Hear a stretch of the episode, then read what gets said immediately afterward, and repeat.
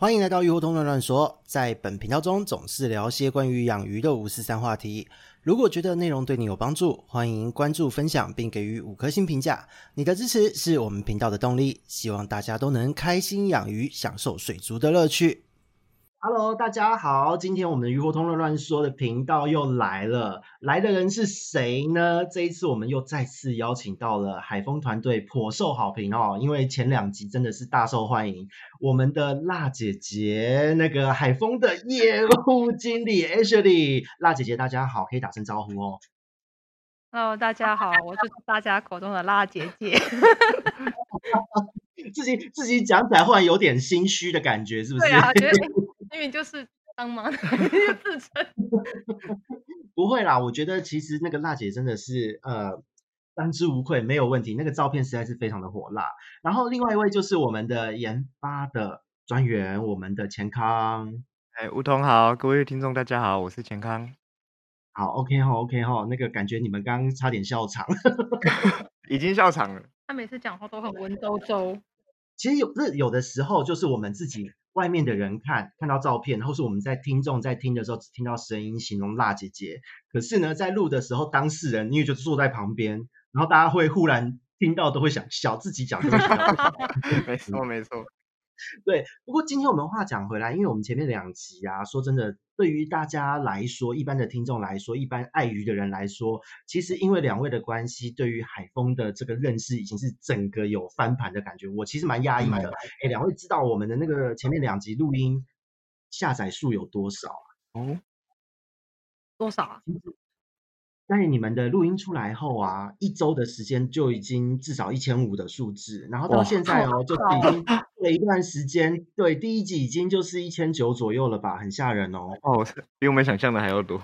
嗯，这代表大家对于你们是真的很好奇的哎。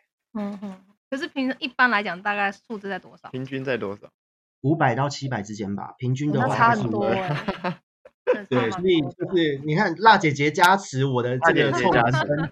对，臭男生立刻被打下去，真的真 的。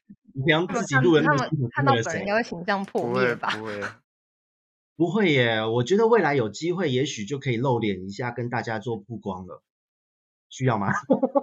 那我可能在那之前要先做很多保养，可能是要让我保养个几个月。好，没问题。反正未来如果我们有这个计划的话，我一定会提前先跟各位说。要保养的，要健身的，啊、要订做衣服都可以先预暖，好不好？那要要增高的怎么办？要增高，对不起，我没办法。放个那个，只能踩高跷了。真的，真的，真的。不过今天话讲回来哦，就是因为海风的威力哦，品牌力实在是太惊人了。两位又那么的幽默风趣，我们今天来聊一点，就是比较大家会好奇，回归到我们产品本身的问题，好不好？嗯，好。好，那今天呢，其实我这边呢，很想了解一件事，因为对我来讲，我虽然以前在学校在实验室，我是自己会配饲料，我们做实验一定要做这件事。嗯、可是，在对于海峰来说，你们是这样子那么大的一个厂子，然后呢，当你们要生产一个饲料，是如何从无到有的这个过程？我觉得我对这个事情非常的好奇，也有很多的消费者，就是很多的用户，他们也都在问这件事，诶，那个饲料是怎么生产的？因为大家。对于鱼的营养这件事情就已经有点扑朔迷离、混乱了。那至于说大家是怎么样看到你们把这个东西拿去市场上卖，然后在卖之前又经历了什么事情？哦，怎么设计、怎么研发的？为什么这样的制造过程可以生产这样的饲料？这些话题他们都非常有兴趣。对，所以我们就一步一步来。我想问第一个，如果要研发一款饲料啊，你们会做怎么样的发想和评估？嗯。现阶段来讲的话，发想跟评估，其实有的时候就是像我们会去看一下，说现在市场上可能比较没有人在做的这个部分，那呃，以及我们所能找到的这个好的原料、有效的、稳定的原料，它能带来什么样的效果？那从多方的测试。先看它到底是不是有效，然后再往进一步的发展。所以是会先找出诉求，就是比方说现在大家都在，比方说现在大家都在保肝好了，虽然现在无悔媳妇业哈就是保就是保肝嘛，嗯、比方说现在大家都在主打保肝，那你们就会忽然弄一个保肾或是包身之类这样的事。嗯，怎么说呢？呃，其实我觉得最主要还是呃回到我们消费者的需求啦，就我们一般养鱼的玩家呢，那他需要呃他希望我们的鱼汁会有什么样的一个改变或是效果。嗯，像如果以池钓来讲的话，大部分可能会对呃增艳的需求会比较强一点，那我们就可能做在这方面做一做一些呃功能性的一些改变这样子。那如果是呃食量比较多的鱼，它大便比较多，那排泄物相对比较多，那我们可能就会朝益生菌哦、呃、去让它的肠道吸收更好，或者是让它的水质可以更稳定这个方向去做这样子。哦，所以是因应不同鱼种的玩家。然后，因为这些鱼的特性，才去想这一个呃发想的缘由，就对了。因为市场的需求其实还是蛮重要的。那嗯、呃，当然有一些需求是市场端本人本来它就需要的。那有一些需求是可以从厂商这边去提供，让消费者觉得，哎、嗯，其实我是有需要这个东西。哦，了解了解。所以那这样子的话，在呃专用的鱼种饲料上面，会是比较是未来会走的一个方向吗？专用鱼种其实应该说，好，海丰当年创立的时候，当年其实我们本来就有设计了非常多的专用鱼种的饲料。那呃，其实这些鱼种饲料其实它都会有一些很微量、很微量的差异。其实它大部分。嗯，但是你要说整体来讲的话，呃，假如像某些杂食性的鱼类，它的确，如果你要针对它细部的呃营养需求，它在微量元素上一定有一些差异。可是它以整体来讲，如果直接做杂食性，可不可以？是可以。那其实当年我们设计出来的时候，那时候应该是我父亲那一辈他们那时候设计出来，但是当时的市场上对这样子的东西其实是不太接受的，所以后来他们就，他因为因为他们当时有有被要求说。啊，你那个太多了，你可不可以把它都画在一个标签上？我只要卖一种就好。哇塞，可能跟水水诶养殖界的趋势应该也有关系的。对对，啊、现在就是几年都走比较专精化。你那么喜，那当时的市当时的市场大部分都是比较可能走专用，呃，对，通通用料居多。哦，了解了解。说到这几年又开始走向专用料。嗯嗯，因为这也好像也应应了整个水族市场的一个动态的一个转型哦，对，就没办法，对，对，不过这代表海丰走得很前面，高瞻远瞩，那个年代就已经走专用料了。对，其实其实本来我们那时候就有，因为本来当时就有针对不同的鱼种有做，但是当当时那个年代其实可能鱼的种类也好像也没有，就是进到台湾好像也没有现在那么杂那么。多，对，所以当时的专用料可能就是针对说当时台湾市场有的去做这个部分。哦，了解。那的确啦，当时的市场那时候好像小时候看看，你看龙鱼啊、血鹦鹉啊、金鱼、锦鲤，然后大致上都是几种鱼，所以好像一款上浮饲料就所有东西都可以解决了。嗯嗯嗯，那、啊、可能当时鱼种也没有那么多，而且当时我印象中，嗯、我我小时候印象好像几乎反正家家一缸血鹦鹉好像是蛮常见的事情，就、哦、因为可能当时血鹦鹉几乎都在养血鹦鹉，不然就是养龙鱼，有些。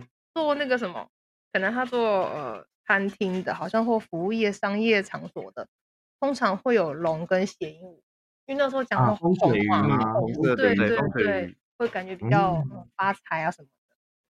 了解了解哦，可是现在开始，大家对于颜色争艳的需求，或是鱼种别的需求，越越来越专一，越来越独特了。对对对。哦，那所以感觉好像可以期待接下来海丰会出很多奇怪的东西。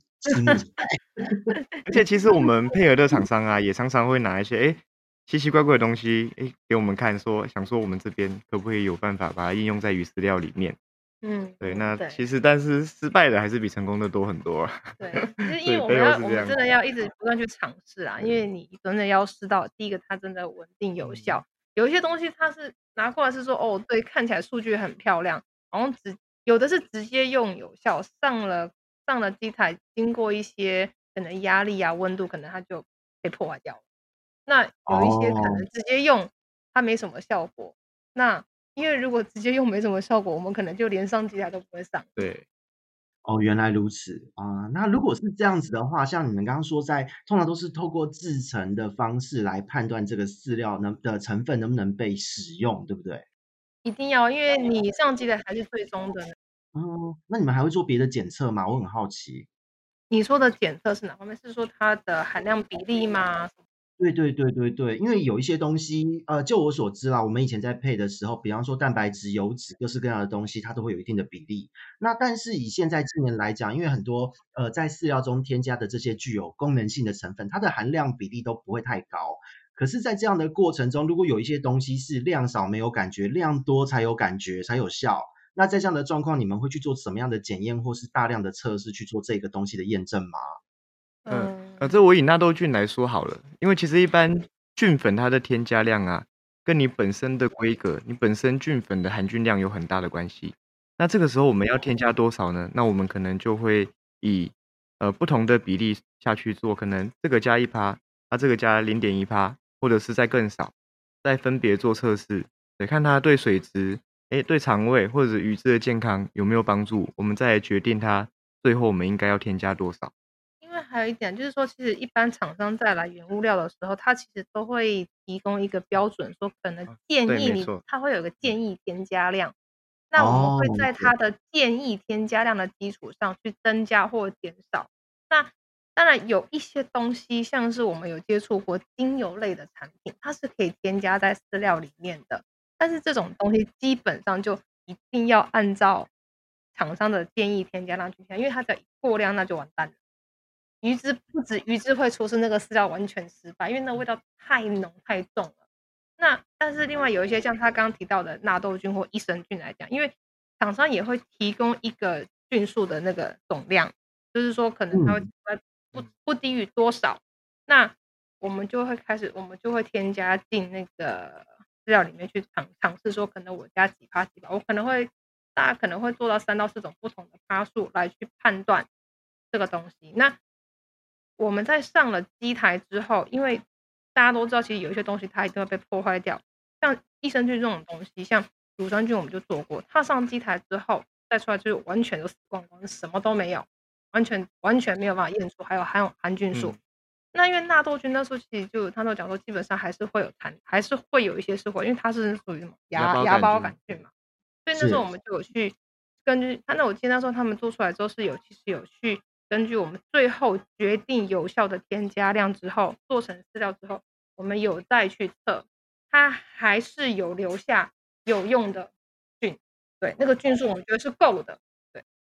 所以基本上等于是说，像是以你们现在亲密伙伴系列主打的这个纳豆菌，它你们是经过很多的测试，让这个菌在经过了这个高压高温的制成之后，还能有一定的活性，才能够上市的。对，对哇。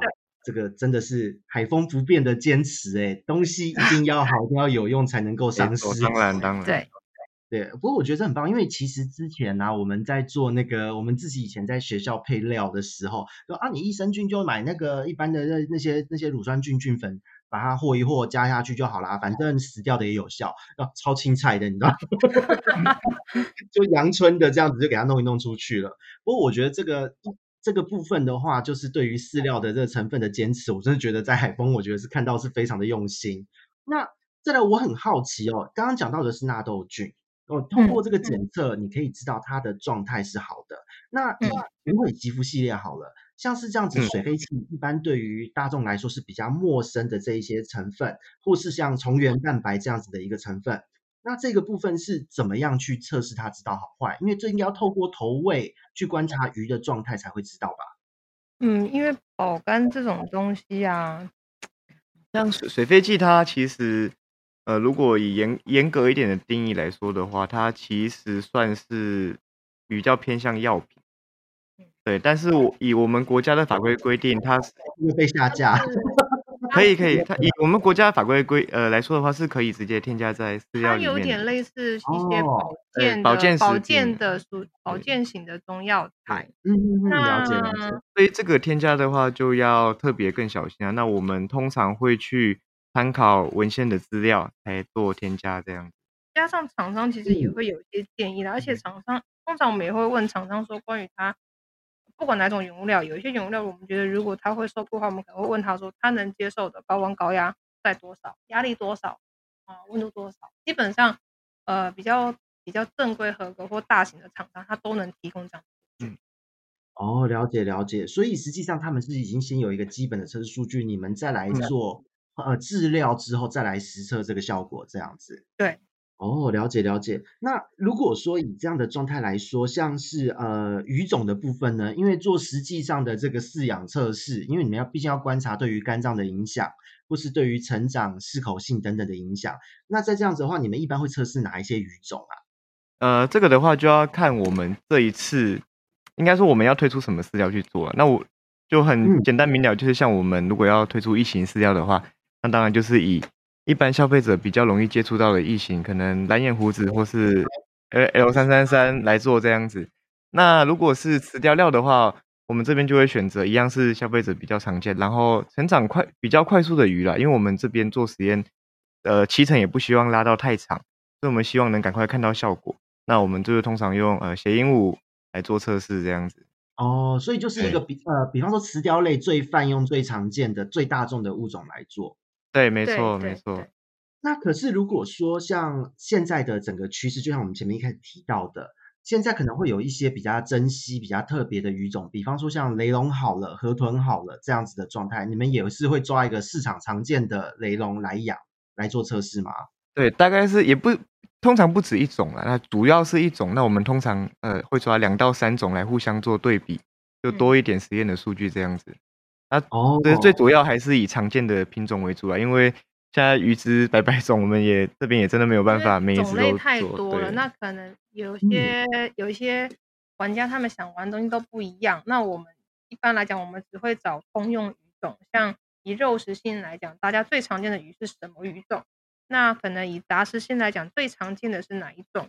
或是小型鱼最常见，我们一定是以常见通用型的来做测试比较多。嗯、第一个是说。当然它比较好取得，那呃当然跟研发费用也会有关系，其实这个都是都是都是有相关的，嗯、所以一定是比较让我们一定会去找一些比较容易入手的，跟市场上能见度比较高的鱼类。了解了解，哎，那如果是这样的话，我觉得还不错耶。因为呃，其实之前我一直都以为很多的厂商在做饲料的时候，只会抓，比方说一鼠一种，一颗一种，吃掉就挑一种，雷龙就挑一种，什么东西就只挑一种。可是你们会做到两到三种，我觉得好用心哦，忽然觉得很厉害。就是还是希望我们实验数据可以多样化一点啊，这样对消费者在选购产品的时候也会有帮助。那我很好奇，是四十年来都这样吗？你们公司四十年，然后有这么多的饲料都要做测试，然后每一次都是两三种相近的鱼种去这样搭配。其实，如果你要说饲料来讲的话，因为现在我们在做时候，其实我们有蛮多东西，它也都有一定的基础在。那所以我们会有一些依据去做。可是最最一开始的时候，我知道最早刚公司一开始要。做这些东西的时候倒是蛮惨烈的，因为我听说进了不知道多少。那当时当时就是那个无悔龙鱼，我知道当当年当时要开发这只龙鱼饲料的时候，听说当时不知道死了多少多少多少条龙鱼，反正死的很惨烈，死了多少万，死的很惨烈哦。那个金额损失应该有有快百万吧？哇，你们是？当时是有没有公司称你们是屠龙者之类的 感觉？很帅的一个称号。老板那时候他想要自己测试，你知道，所以他就自己去进鱼回来，然后自己想办法去养。但是他后来有养成功了，所以他当时当后来他养成功之后，他的那些龙就龙鱼就全部都卖到水族馆去。所以在那个时候，我们的龙鱼票就整个是市场接受度非常非常非常高，因为他他雕他一开始当然是很惨啊，但是后面全部。鯛鱼钓成功之后，刀鱼鯛成功之后，其实就整个就就有起来。对哦，了解了解。但是就是就但是就是前面已经有很惨烈的过程了，就是鱼死的死啦，嗯、然后东西失败就要全部重新再来，所以损失个上百万其实应该跑不掉。因为这个刀鱼的过程中其实就是蛮惨烈的。有光听到我都觉得有点流汗，因为在 那个时候，要早期那个时候龙鱼已经不便宜了。然后那个时候的币值跟现在币值又不同哦，对，哦，这个真的投资很大笔的一个金额在这边。呃，对，当年那个损失什么千万的，的这就是这样来的。完全就是千万就是这样实验做出来的耶！我你们公司也是科学起家的吧？才敢这样烧。呃，老板本科系出身嘛，对，对，本科系出身。对，在过去累积了这么多的一个呃实验的数据基础之下，所以在近年你们在做一些新的饲料配方，或是在做成分测试饲料的实验的时候，是会跟以前的数据还是会应用做交叉比对这样子的一个概念吗？其实我们公司有很多的产品，其实都是当年当年就是当年就已经开发出来的，所以我们会用，应该说我们会会。会用，我们会有新的料出来之后，再去跟我们一直长期以来存在料去比比较，我们会去做对照组，嗯，来比较说两者的差距在多少。哦，了解了解，也对哦，因为一般来讲，很多的饲料好坏都是要实验组对照组，可是你们直接把对照组用过去的饲料来比对，自己的东西跟自己的东西比，我觉得还蛮公平的啊，而且有有进步就代表现在超越了以前。嗯嗯，对。对啊，那我觉得其实蛮棒的耶。那如果在这样的状态之下，因为这个都是内部实验阶段，你们会做的很非常的严谨，我觉得好佩服。那在上市之前呢，你们会做什么样的一些实验和检验？呃，应该是我们自己内部会先测试完之后，我们觉得，哎，我们在场内看出效果之后，我们就会去找一些玩家啊，或是一些店家。去做测试或投喂，然后就是看我们就是一样，就是看我们要的数据是什么。有一些有一些我只是要适口性，其实我只要业务他们去直接投喂就知道效果好不好。那有一些是如果我要的数据是比较详细，可能就是像之前我们在开发那个鲜藻底基的时候，我们那时候其实是以其实我们那时候基础是以那个异形对异形为目标来做测试。嗯所以那时候其实就是有找了一些，真的是玩家级的，他们真的是很专业的玩家，真的找了一些玩家级的，然后我们就饲料做做出来饲料就送过去，也请他们帮我们测试看看，说，哎，呃，他们试起来的第一个适口性好不好，吃的永远度够不够，然后呃，他们看的体色表现如何？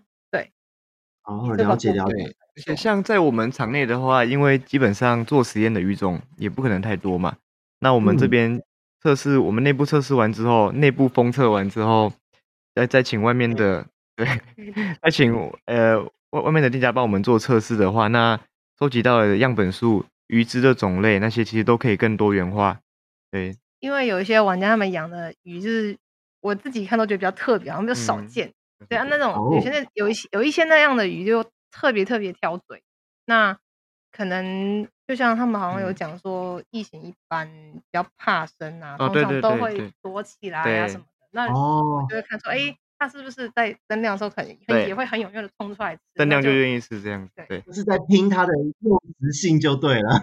其实我在做异形的饲料之前啊，我一直的认知都是异形很挑嘴。对，但是深入研究之后，我自己的观察啦，我发现异形。它其实很贪吃，也不太挑嘴。异形呢，我的观察是它是胆小，对，它是胆小，对，一直都它是胆小。所以要怎么样让一款饲料做到哦，连它在可能开灯或者有人的时候，它都愿意出来吃饭，代表这个饲料的适口性很符合它的需求，它觉得很好吃，它会才愿意在哦我好害怕的情况下出来吃东西，忍不住非要吃 它不可。对，就算我很怕，还是要出来吃这样。我觉得这个是很颠覆的一个想法，但还蛮酷的，因为。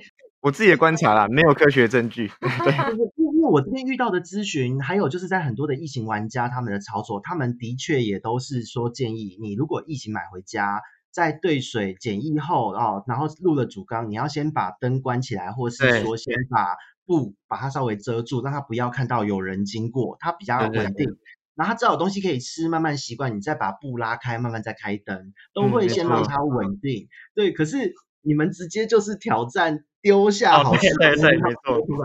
当然，他的他们的做法其实也没有错，因为毕竟刚买回去的鱼本来就害怕嘛。但是，当然我们也会想说，希望说为什么会做这个挑战是，是就是只是最最主要是希望说，哦，我的适口性真的有达到这么强。那因为不管你的饲料里面的配比营养设计的多好，嗯，只要鱼不吃都没有用。你一定要第一个能吸引他愿意很想要吃这个东西。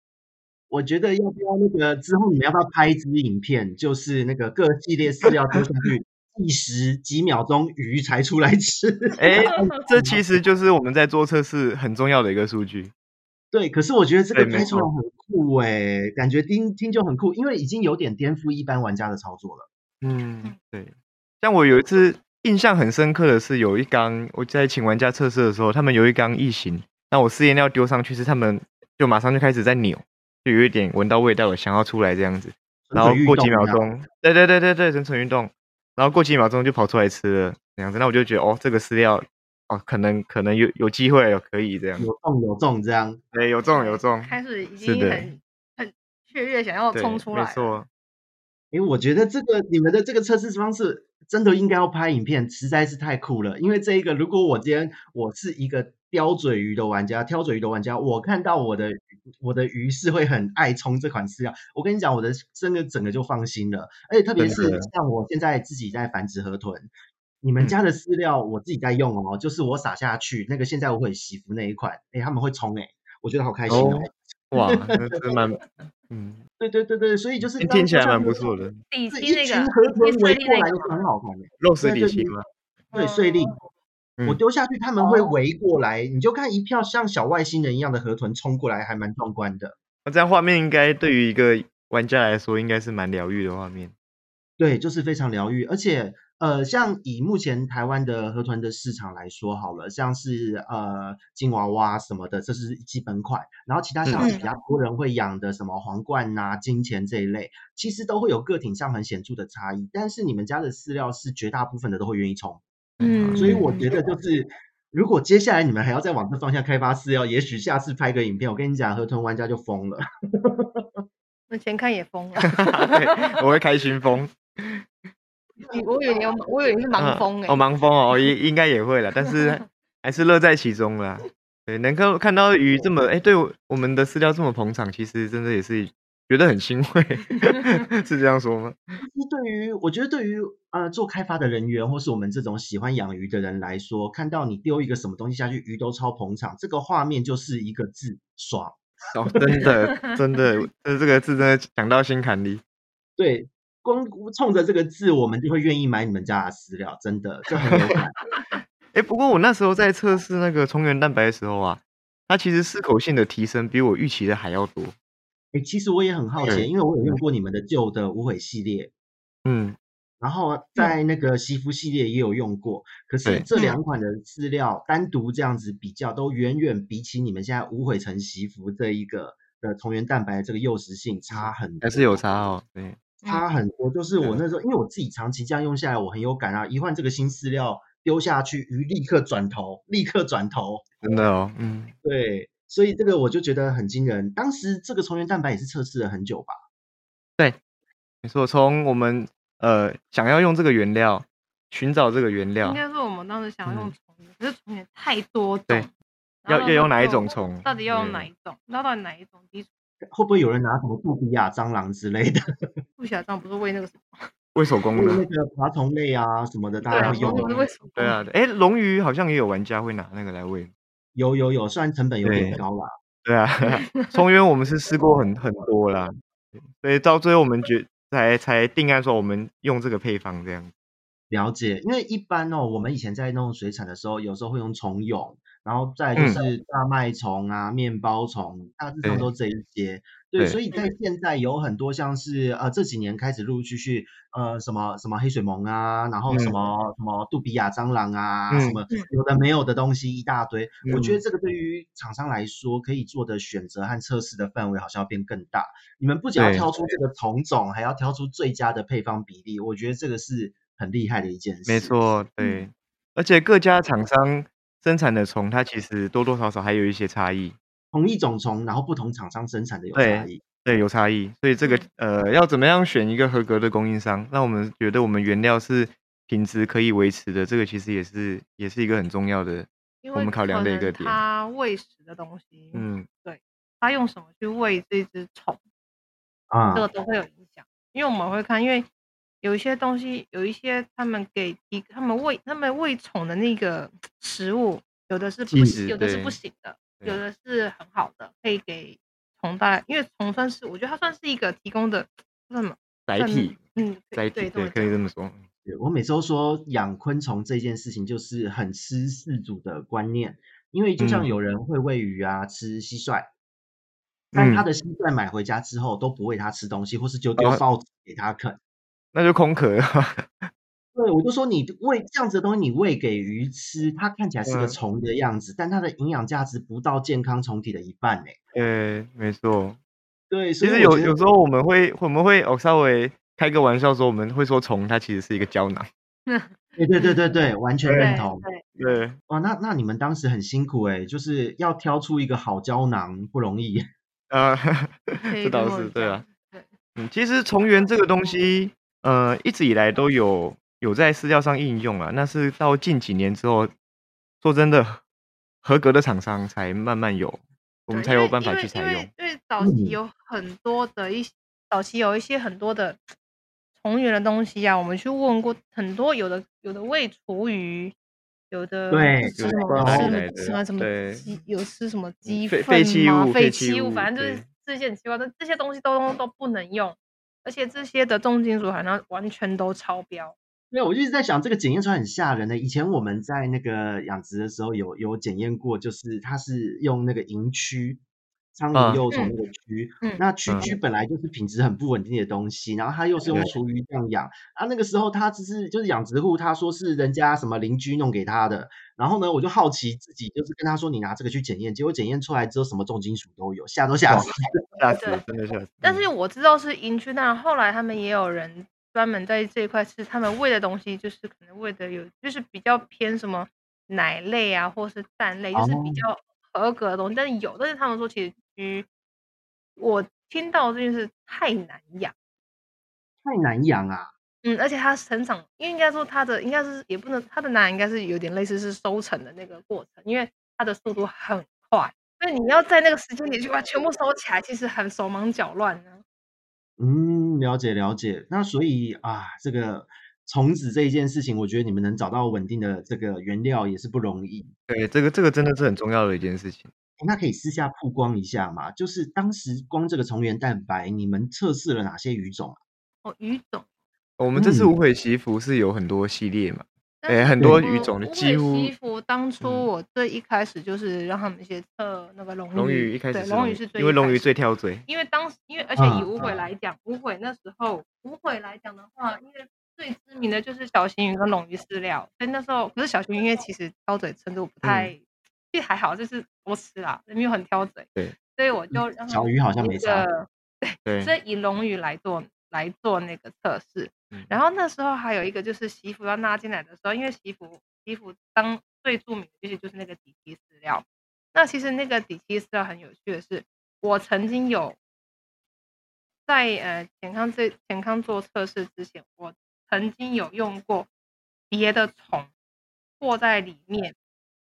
呃，当时是用烘鱼测试，烘鱼是没有兴趣。烘鱼对于虫没有兴趣。我当时用的，我当时用的，我当时用的那个虫，它是没兴趣的。对，所以它其实多多少少还是会挑。哦，那所以那个时候，因为因为以前我也是用你们的那个底漆定片哦，旧款的这个底漆定片。那那个时候是河豚要经过一段时间的驯饵才会吃。嗯，然后鲶鱼啊这一类的鲷鱼啊什么的，他们也是要泡一下才会愿意吃。嗯嗯，对，可是现在你们的这一款是丢下去，直接大家都回头，马上就是了。对对对对对，可能真的跟这只虫源蛮有蛮大的关系。对，而且我们以前吃过虫啊，它其实有一些啊，拿拿来闻，其实会有臭臭的味道。就是它很容易油味吧，会有油耗味。对对。然后我们现在用的厂商的原料，它闻起来是香的，对，会肚子会饿。其实哎，对，其实有一些 虫粉啊，如果它真的。其实有些虫粉，如果它品质好的情况下，其实闻起来还蛮香的，欸。对，就很像去泰国旅游吃什么炸蟋蟀、烤蟋蟀这样的香味。我没有，我没有吃过，我不晓得。其实我也，我也，我也没吃。它闻起来的感觉就是很香的那种。我觉得像饼干味咸，有一点，有点有点油炸味，就是那种很很很像什么油炸的香香的东西这样。啊，听你们这样讲，我忽然觉得。等一下我应该录完应该要去买一个什么虾味鲜或什么真油。对，因为其实以前就是好奇在做各种原料的处理的时候，也有试着把虫拿去烤再碾粉，然后烤的时候就觉得我、嗯、靠，这个好香哦，很香对不对？对，好香哦。只要品质品质好的虫，它其实香味都是很够的。哦，原来如此哇！那所以其实你们从龙鱼开始这样子测试，挑到好的原料，从龙鱼开始做后面的一系列的测试，然后到现在，甚至你们没有测试到，因为我相信当时应该没有人测河豚，结果河豚竟然那么赏脸。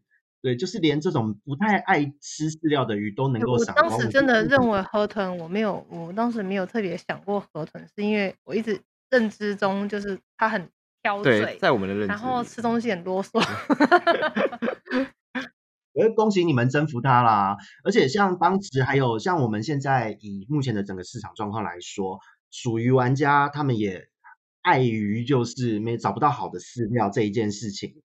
哦，为这件事情所苦很久，就养的好了很多，都是直接就只有丢冷冻红虫，然后饲料是有简单的搭配。但是对于一般的饲主，他们可能，特别是中阶玩家哦，他们今天可以买高单价的属鱼，不是纯新手了，但他们的规模又没有到可以繁殖，他们在这个时间点，因为那些鼠其实也是算挑嘴的生物，他们也找不到好的饲料。嗯，所以就会变得很为难，因为这样的人他可能不找套房，对。可是你们家的饲料，他们也还蛮有兴趣的。嗯嗯嗯，对。所以我觉得，其实你们的这个光虫源蛋白，好像无形间征服了很多奇奇怪怪的生物，我觉得是蛮厉害的。而且我们的饲料其实它是可以拿来，因为以我们的设计来讲，我们的饲料是以主食来做设设计的，所以呃它有没有？它有没有一定要搭配？当然，有时候这个是看每个人的饲养手法不同，对，嗯，那但是以我们自己在配比上来讲，嗯、我们是说，其实基本基本上它是可以当做主食、嗯。我们的设计是以主以主食为主轴下去做调配的，所以很多营养的元素啊，其实我们都有特别去注意、嗯。难怪，因为我其实那时候在刚开始拿到你们那个新的饲料去买到的时候，哦，我直接就拿那个河豚来灌食。因为我家里一堆河豚，就大家来灌食，就 是嗯，就喂两餐哦，两餐哦，然后只喂你们的饲料。是龙鱼那一款，还是还是底漆那一款？底漆那一款，底漆那一款。对，没有，因为因为那个时候那一款他们喜欢啃，他们嘎吱嘎吱去咬那个口感，我觉得他们好像蛮开心的。嗯，然后我就先强制，就是一天两餐喂这个，连续灌一个月。哦，结果在别的牌子的饲料会出现，可能吃一吃会厌食，嗯，然后便秘。然后有一些牌子的饲料吃了会过度的肥胖，嗯、就是两周哦，灌食两周就有感。嗯、可是你们家还是吃了一个月，呃，还是维持均匀的体态，我觉得哦哦，好像蛮厉害的哦。营营养营养的代谢也是我们很着重的一环。对，我们希望鱼可以陪我们长长久久，那它在吃的方面就要呃、嗯、更健康，这样才行。因为我们很在意说，到底它还有就是它摄取的营养素是不是能有效被吸收利用。哦，了解了解。对，因为其实有的时候，像我们说体态会跑掉，就是可能代谢没有那么好，或是它吃进去的营养素是鱼没办法代谢的，就会造成一些脂肪肝啊、各式各样的状况。可是那时候喂哦是均匀的胖，然后可是身体也会拉长，我就觉得哎有大耶，不是只有长而已。所以我那时候觉得哦，你们家的这个饲料对我来讲是很厉害的，那时候是非常有感。所以在这样子的状况之下，像你们做这种基本的检测、成长的检验，就是看它的成长体态的变化。那这个问题就是，我还会想问一个很好玩的，就是我们因为在做水产饲料等等的，我们会看这个饲料的增重率、换肉率如何？嗯、你们会知道吗？会会会，这也是。其实有哎、欸，因为我们其实还蛮在意，就是它对于蛋白质的吸收利用率、它的增重率、换肉率够不够？因为这个其实我记得它好像也多少会跟它的粪便排泄好像水质也会多少有点，因为你排的多拉都拉光光了，然后水质其实也多少会有一些影响。其实我们以前的饲料本来就非，其实我们早期很多饲料设计出来，我们一直都非常重视它的换肉率这件事情，还有它采用的蛋白质是不是能有效被吸收利用的。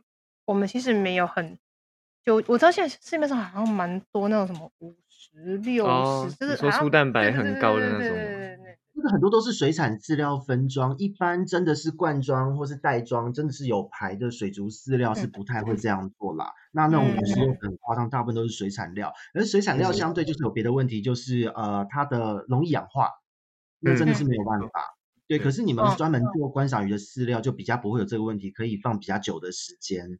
嗯，对，可是哎。很好奇的就是说，在做这个换肉率等等的，你们的这整个测试，因为我觉得好像并不是每间厂商都会做这一些。虽然这些对于我们水产出来的人来说，它是一个所谓的饲料成长率的常规试验的内容。嗯，没错，对对对对。可是你们这边是从基础到后面的表现，整套都有测，我觉得这个也是蛮厉害的。当然当然，对。应该说我们其实没有很过分的去追求说我的粗蛋白一定要多高。那我们的方式是我们希望我们的鱼可以吸收多少？那我们的粗蛋白在市面上可能不是说最顶尖的，但是我们在鱼质的吸收上面呢，是下了很多功夫的。就是说，它虽然这样，但是它能吸收的是要能吸收进去，它能它能吸收进去利用到，那才是对它最有效的。我觉得今天这一句话，我觉得就是我们好像贯穿了今天的整个集数中最重要的一句话。表格上面数字上写了多少，那是一件事，嗯、但是吃进去能吸收多少，这才是重点。对，对，对，这算是一个盲点了，因为可以提高粗蛋白的方式其实很多。那你鱼汁真正对鱼汁好的，又又有哪一些呢？而且我记得好像不是在是，好像其实以现在的。实验报告来讲，好像其实之前也有人提过，就我先忘记数字，但是我知道好像有一个 range，它的吸收率是最好的。哦、太多其实它的吸收率不见得那么高。是的，是的，是的。其实以肉食鱼来就是就是呃四十几趴，差不多就是最好的。那如果是不好的话，就是三十五 percent 以上，哦，至少最低有三十五。所以实际上，我觉得你们的饲料也吻合这个区间。对，没错，嗯、对。那在这样的一个我们今天的这个问答中，我觉得这一句话为为今天的这个重点真的做了很好的一个总结。然后我们想要问一个很简单的小问题哦，因为其实，在今天的话题中啊，你从前面的。发想到评估到测试，然后呢，内部封测到市场的这个测试，只差没有买十送一的这种扭蛋。其他的部分，所有的换肉率啊、成长率全部都有测。嗯、我觉得对我来讲，我是觉得啊，这个饲料的制成是非常完整的。那在这样的状况之下，嗯、以目前你们自家开发的品牌和产品啊，因为现在海丰的产品非常的多元，嗯、那整体来说，你们最大的信心会是什么？以自己来讲，最自傲的一部分，除了刚刚的那个最好的吸收率之外，自傲的部分，对，嗯，其实我们的蛮值得骄傲。如果要说的话，以我，呃，以我，我们真的在很多东西上面来讲，其实都很用心啊。嗯、这该怎么选、怎么用，然后加上我们的品质管理保证什么的，其实我们都有很注重这些事情。我们每一个环节其实都很。都我们每一个环节其实都有用心跟认真去发想，说这些东西的重要性。嗯，对，没错。然后如果以原料来说的话，嗯，我举个例子好了，像我们一般可能我们去买饮料啊，啊店家就是给你一杯装满嘛，六百 CC 嘛。嗯，对。但是以呃，如果不是那么好的厂商的话，他可能他的原料不会给你到他该有的水准。那这个时候我们就要，我今天去买那个手摇饮，我说去冰，欸、然后他就跟他就去冰之后，还是跟你加一样的量，上面就是空的这样子，类类似 这这个概念，对，所以加水，呃，对，这个对，这其实也是我们很注重的一个点的。那我以嗯菌以那个益生菌来说好了，对，那其实我就遇过几次说我们菌数没有没有到达厂商该给我们的量，哦，是哦，对，那这个状况怎么办？直接重来。呃，这个有两个解决方式啊，就是可能我们就再去做检测，我们找到合格的产品之后，我们再来做使用。那第二个呢，就是因为其实菌数它其实可以叠加的啊，我们就加多一点，嗯、再去把它补回来，这样子，对对对，量增加达到那个菌数。对，就是总之我们的品管的到最终的成品，我们就是要这么多。嗯、对，那像你说有一些原物料，你说好，不管是动物性的蛋白这些东西，你说鱼粉、虾粉什么嗯之类这些东西，我们也是有个基基基本的标准。对对对如果今天它不合格，我就一定是全部退回去。全部退回，哇，这个基本上就全部退回去。像如果是鱼粉，因为它是主要主要原料，那就没有办法像呃益生菌这样子，我们加多一点，因为它加多一点也不会比较多，因为它整个是用比例来算的，对，它是比例算的，并不并不 OK，所以我们就只能把它退回去。哦，就是最大比例容易不 OK，整组就要重来。那我觉得你们真的很坚持，很棒哎。这个是没有办法没有办法补救的。对嗯，在标签上面写的数字都是我们你，你可以比我的基础要求来的高，嗯、可是你绝对不能低于它，因为低于它，你就会影响到我整个成分跟我的粗蛋白对的基准。对对，因为这是我们对消费者的，我们对消费者的保证。嗯，了解了解。那我觉得其实。哦，说真的，讲起这个对于自家开发产品最大的信心点，哦，大家都侃侃而谈，哦，这几分钟都在侃侃而谈。我觉得这个合理耶，因为就像我自己是做繁殖的人，我繁殖出来的小鱼对我来讲就好像是我自己也是鱼爸爸一样的感觉。嗯，没错没错，都当自己的宝贝。对对对，然后对于你们来说，你们的每一罐饲料都是全部都是从头到尾，从发想到最后的呈现都是自己的心血，嗯、我觉得这样真的。很厉害，引以为傲哎。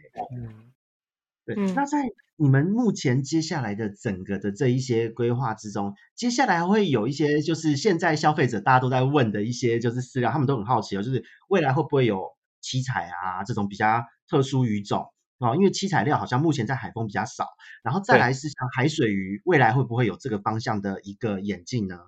或是开发的历程之类的？一直一直都在我们计划中啦，对，它一直都在计划中。所以现在是 INR 状态就对了。嗯，因为我们还有一些地方稍微要再做一下小小的测试。对，那我们确定之后，嗯，可以大家期待一下我们的，就请请看我们的脸书。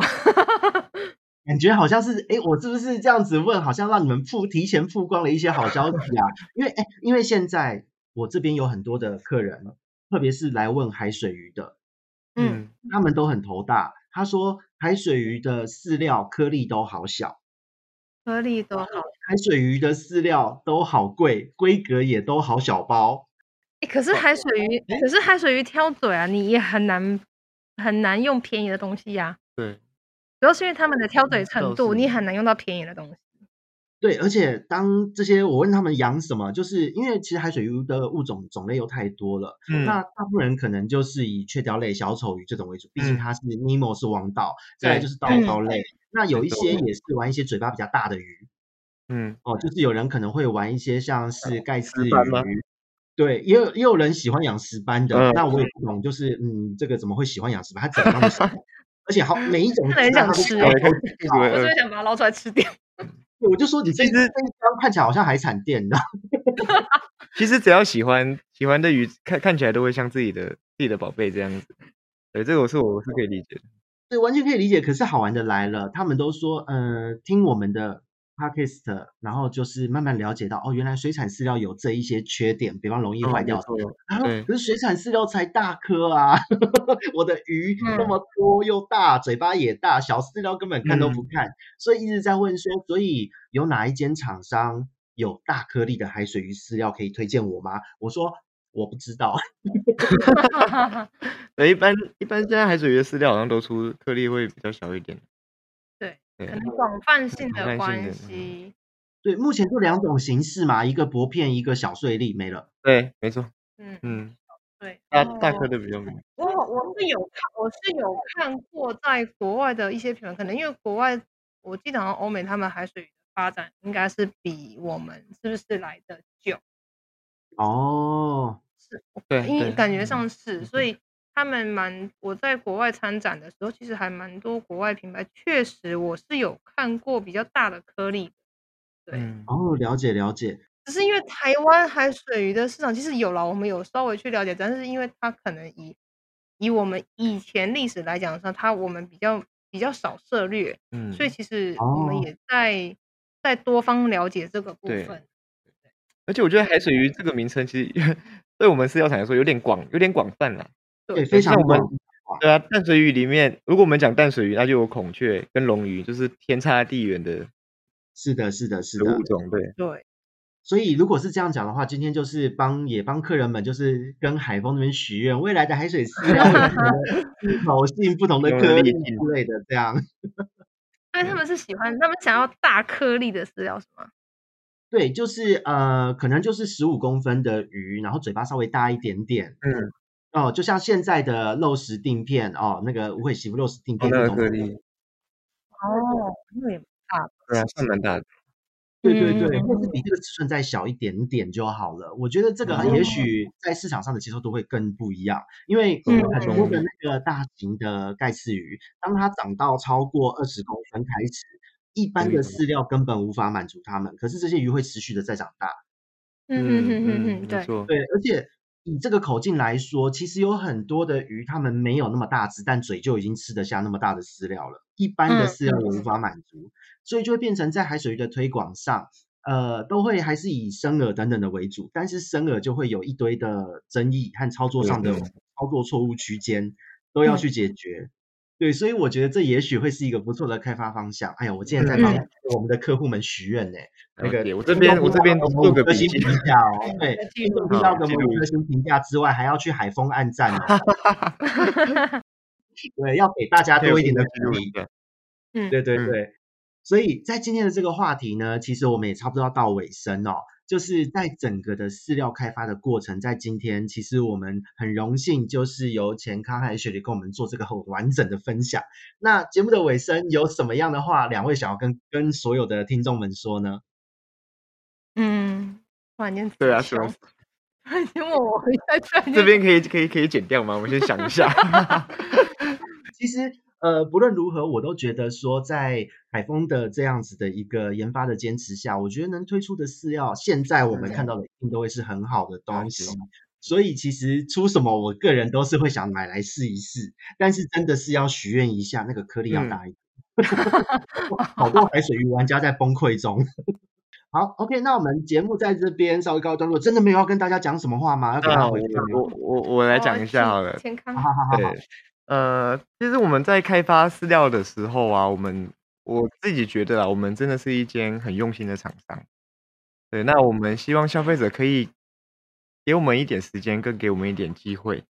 对，我希望我们，呃，我认为我们开发的饲料是不会让消费者失望的。嗯，对，嗯，对，希望不要说哦，看到，因为可能有些人会觉得哦，我们是台产的，可能就会比国外的输一截。但是以我自己认知，我认为是没有的。对，我我们不会输人家。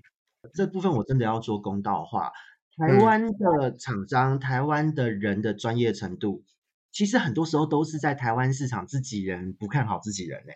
哦，嗯，很多都是台湾的外销换个皮，然后人家就说哦，这个很棒，这个很好，可是他不知道制造商是台湾。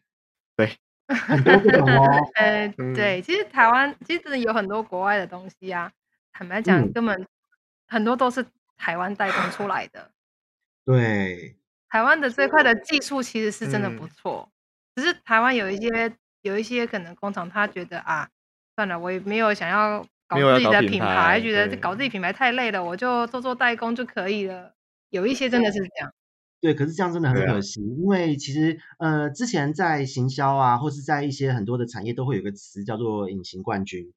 哦，没错，对对，那其实这一种就是一种所谓的隐形冠军，你明明很厉害，但是大家都不知道，都不知道，嗯，默默的做了一个很厉害的基建，很厉害的什么，然后对外销，隐隐藏在什么可能叉叉供应链里这样子。对，因为我都有些他是觉得说，哦，我还要搞行销，搞自己品牌，他觉得太麻烦了，有的是觉得麻烦，他觉得我反正我盯我，我也不想把自己搞这么累，我就稳定的接弹弓，反正我钱是稳稳的进来，我稳稳的卖，这样就蛮可惜的，就他们愿不愿意？哦，对。对，因为在现在的时代趋势，就像水族产业的演变好了，从一开始就是可能是、嗯、呃什么都有的综合量饭店，到现在开始工作室化、专业的单一品种化，对，这真的是趋势。对，在这个过程中，呃，它真的就是改变了大家的消费形态，还有沟通的方式。嗯、所以你如果没有品牌的力量，没有让大家看到你的品牌的这个整个的底蕴，其实我觉得是蛮可惜的。嗯，对，所以我觉得我很赞成，就是钱康讲，因为我自己本身也有行销人的身份，嗯，真的就是台湾的东西真的很好，而且技术力也是够。光是像像自己自好像有点自吹自擂，但是像我自己身边的鱼友几个专业的工作室，他们的饲养技术，他们出去的鱼哦，去国外参赛的鱼，哎，都是冠军哎，前几名。嗯，没错。嗯，那你要说台湾人不会养鱼吗？不对吧？对，明明就会啊。那你们的饲料这么厉害啊？我觉得要说台湾的饲料用料都不好便宜吗？我觉得也不见得。我觉得你们的东西我反而很放心，嗯、因为我看得到、摸得到，知道你们在 干嘛。我感觉是好像是食安事件之后，哦可、嗯、可能是在食安事件之后，很多东西就是整个被受到影响，哦、然后那时候很多人认为说、嗯、啊，台湾东西就有问题，哦、台湾的厂商很黑心。我觉得跟食安事件之后其实有一点影响到，印象是这样来的。对对，我觉得有一点点。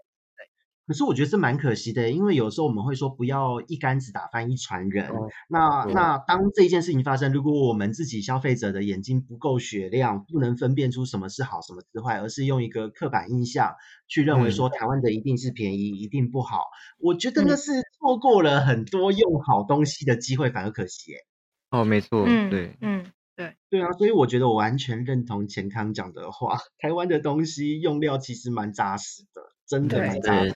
我们是真的很扎实在选用，对并不是像大家讲说哦，好，我随便弄一弄就出来没有。啊、其实真的要做，都真的都是经过很长的时间去筛选原料，嗯、去，而且有时候，尤尤尤其是如果当我们拿到新的原料的时候，它绝对不是哦，我随便就可以添加进去的，除非它的研究报告非常透彻。对，可是以现在的发展来讲，研究报告透彻的东西，大致上都已经被用的差不多啦。嗯，哦对，那这就回到回到我们刚刚讲的嘛，像如果以虫源来讲的话，其实研究报告很多，那我们要怎么样找到适合的虫、适合的厂商，还有稳定的供货，这三个其实都是在研究报告上面没有办法显示的东西。对啊，而且研究报告上面显示的最佳配方比例，那也是食用鱼，不是观赏鱼，你们还要重新测。哦，没错，对对，没错，对，是不是。对啊，所以光这个技术力，我觉得。对应到价格还有使用后的效果，我觉得已经无懈可击了。对我来说啦，所以真的也是提醒各位听众，台湾真的是有好东西，但是我们要用开放式的心态去看待它，嗯、而不是我们用刻板印象，因为可能是这些精油啊、食安事件这一些影响到对于台湾的这个整个市场的评价，那我觉得蛮可惜的。嗯、对，这真的蛮可惜的，很多好东西就是在在地的，真的。嗯。对，就像有时候出国的朋友回来也都是要去吃夜市啊，对不对？不会想要吃很多东西，在地真的是最好的哦，真的。好，那我们时间介绍到这边，其实我们对于整个的产品的制造研发、饲料的制造研发，到我们对于整个产业的概况，我觉得在这一集我们也做了很多的描述。那在最后呢，就是也跟大家预告，我们下一集海峰还会再来一次。如果下一次，带来的话题很好玩，大家欢迎再敲碗。我们的辣姐姐还有我们的钱康会为各位服务，讲的好像很奇怪，为各位服务。对，对，但如果要再让两位上节目，大家开心吗？愿意吗？当然开心啊，当然开心。那你怎么帮大家回答啊？我都不好意思。哦，是我我是很开心的。大家开心。哦，大家开心了。我以为吴同事问我们两个开不开心。当然要问两个啊。因为因为你们要先开心，我才好意思之后单独揪一个来录啊。我跟你聊天的时候，我都很开心。哎呀，真的，听起来真是害羞。对，那是告告白了吗？嗯，不行啊，那个那个那个，我的性倾向还是喜欢男生，不要这样。对。不过呢，就是我觉得我们的听众们在这样子互动的过程，哦，在听大家在这样分享的过程，我觉得对于饲料的认知还有品牌的概念是会被刷新的。所以我很希望就是大家可以多多分享在这个业界的一些五四三，或是你们研发时候的一些故事。我觉得这都是一些很趣味的东西。好，好，那我们就下次再来跟各位做更多的分享，好不好？嗯，好。好，那我们今天就在这边稍微告一段落喽，我们下次见，拜拜，拜拜。